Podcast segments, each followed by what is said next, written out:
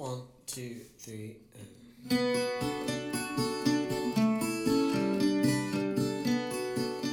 Olá, eu sou o professor Fábio Flores e esse é o podcast Precisava Ouvir Isso. E hoje eu te apresento o quarto episódio da série O Dia Mais Simples em que eu Fui Feliz. A ideia da série é lembrar pra gente que a felicidade nos visita nos momentos mais improváveis e que talvez a infelicidade seja tão somente uma desatenção. Seja como sair de casa sem os nossos óculos, óculos de ver a vida. Seja como usar esses óculos com a lente embaçada. Ou então usar os óculos que foram feitos para outra pessoa.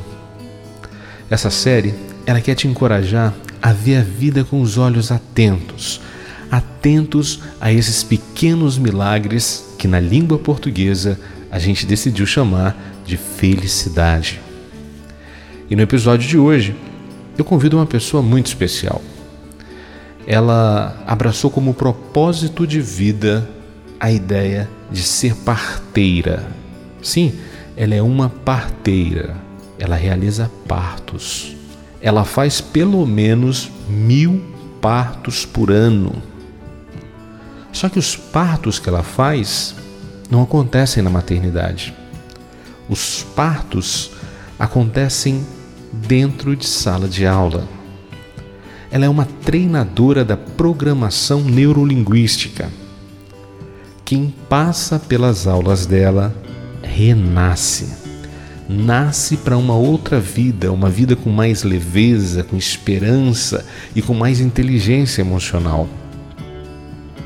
Sabe quem ela é? Ela é Luísa Lopes. A Luísa, ela é casada com o Paulo há 35 anos. Ela é mãe do Paulinho, do Vinícius e do Gustavo. Ela é avó da pequena Luna, de dois aninhos. E também é filha do João Agenor e da Lília.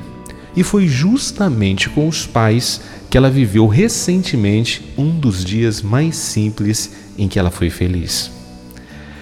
Então, partir de agora, abra seus ouvidos e liberte o seu coração. Com você, Luísa Lopes.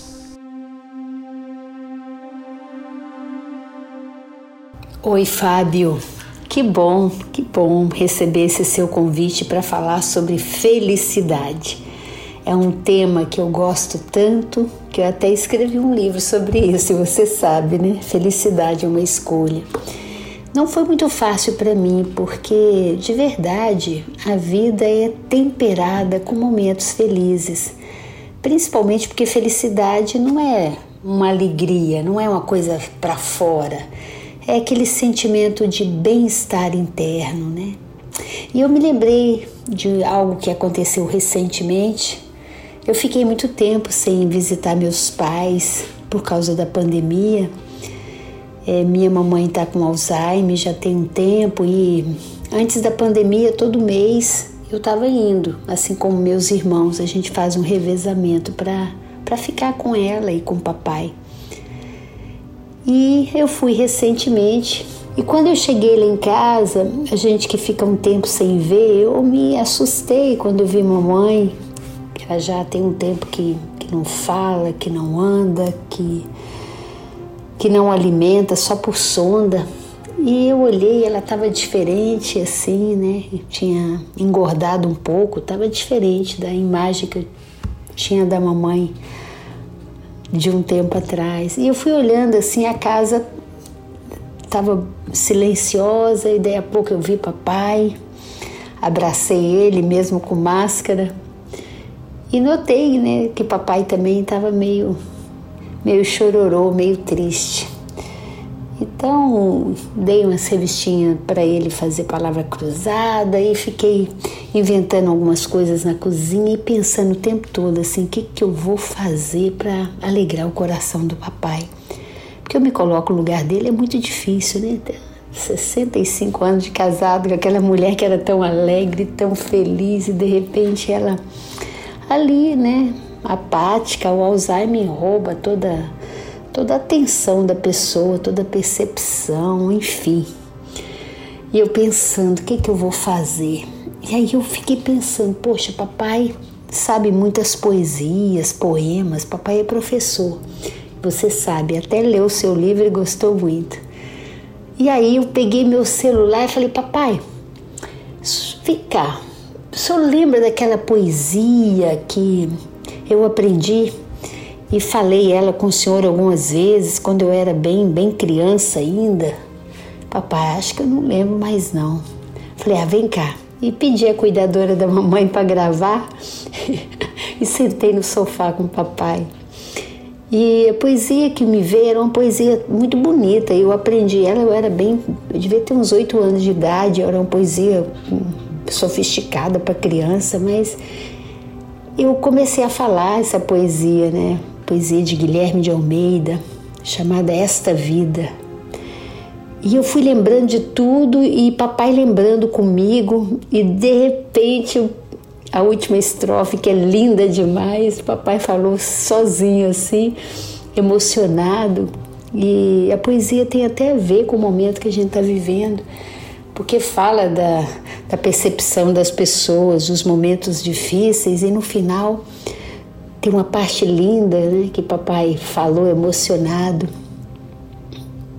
que fala mais ou menos assim: Uma mulher me disse Fecha os olhos e sonha, meu amigo. Sonha um lar, uma doce companheira que queiras muito e que também te queira. Um telhado, um penacho de fumaça, cortinas muito brancas na vidraça, um canário que canta na gaiola. Que linda a vida lá por dentro rola. E pela primeira vez eu comecei a ver dentro da própria vida o encanto de viver. E quando o papai terminou, ele estava chorando e eu também. Nós estávamos emocionados. E foi um momento assim, né? Logo que eu cheguei e, e começamos a, a vasculhar o arquivo das lembranças boas. E aí eu afirmo para você: buscar lembranças felizes do passado, é ficar feliz de novo. Por alguns momentos nós vivemos aquela, aquela alegria e meu coração ficou assim transbordando de gratidão pelo pai que eu tenho.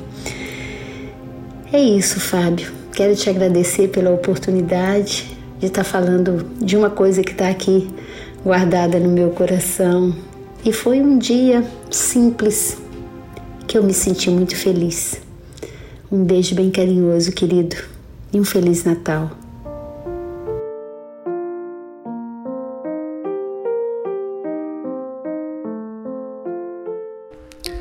Emocionante, né? Como é interessante perceber que a gente também pode ser feliz revisitando a nossa história pessoal. A Luísa e o seu João Agenor fizeram uma viagem no tempo a poesia conduziu os dois para um tempo e para um espaço que estavam muito bem preservados numa outra dimensão. Naquele momento, eles eram argonautas viajando pela eternidade dos melhores momentos que foram salvos no HD interno dos seus corações. A história da Luísa ela me lembrou uma passagem do livro A Coragem de Ser Imperfeito, de Brené Brown. É, nesse trecho do livro, ela relata uma passagem com a filha que na época tinha 10 anos. As duas estavam passeando num pedalinho por um lago e alimentando os patos que seguiam os pedalinhos que seguiam elas. Num determinado momento, a filha da Brené Brown, ela parou de pedalar olhou para um vazio e fechou os olhos. Naquele momento, a mãe perguntou para a filha: O que foi? Por que você parou? E a menina respondeu: Eu estou tirando uma foto mental para eu lembrar desse momento para sempre. E foi isso que a menina Luísa fez aos oito anos de idade, quando estava estudando o poema com seu jovem pai. Ela e ele tiraram muitas fotos mentais para revelarem esse filme num futuro, quando eles precisassem de uma lembrança que pudesse deixar o coração bem quentinho. E assim aconteceu naquele dia. Naquele dia em que eles estavam sentados no sofá, lembrando daquele poema, aconteceu exatamente assim uma fotografia mental. Uma mulher me disse: Fecha os olhos. Vem comigo! Fecha os olhos. Feche os olhos e sonha, meu amigo. Sonho lá, uma doce companhia. Que queiras muito e que também te queira um telhado, um penacho de fumaça, Cortinas muito brancas na vidraça. um canário que canta na gaiola. Eis a vida. Que linda vida lá por dentro rola. Eu comecei a ver Pela primeira vez, eu comecei a ver dentro da própria vida o encanto de viver.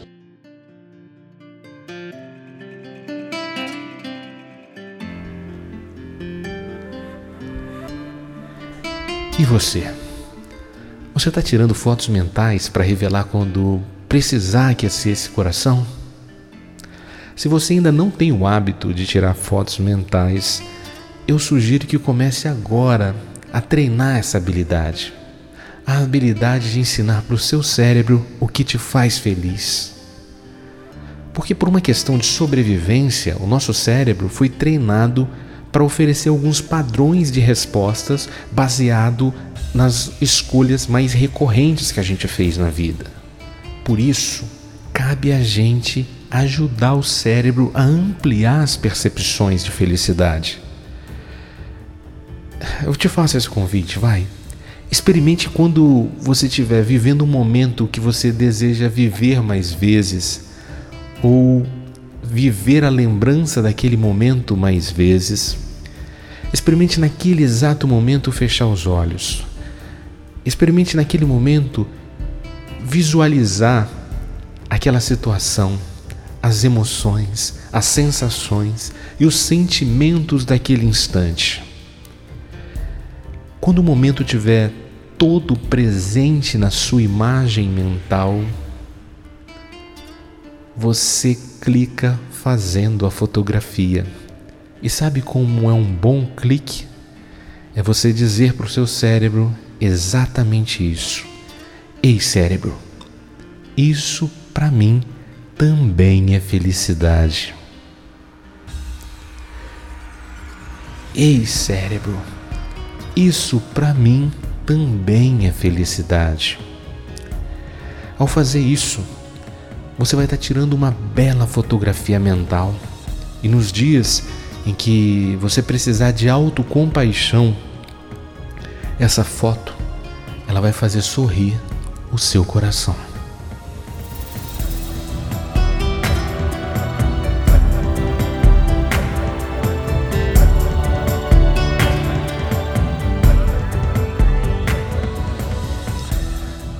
Das regras de ouro da construção da felicidade é a nossa capacidade de se doar, se doar ao outro, se doar ao mundo. É, diversos estudos científicos já apontaram que os nossos hormônios de felicidade eles são bem mais ativados quando a gente dá do que quando a gente recebe.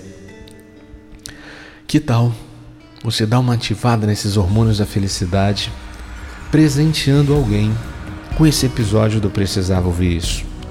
Que tal você mandar lá no WhatsApp o link desse episódio e escrever algo mais ou menos assim? Eu estava ouvindo esse podcast e eu me lembrei muito de você. Eu acredito que você vai gostar também. Olha, eu imagino que essa pessoa vai ficar muito grata a você e o seu coração vai sorrir. Experimenta, vai, compartilha. Posso acreditar no seu compartilhamento? Então, beleza. Olha, eu fico por aqui e te aguardo no próximo episódio de O Dia Mais Simples em que eu fui feliz.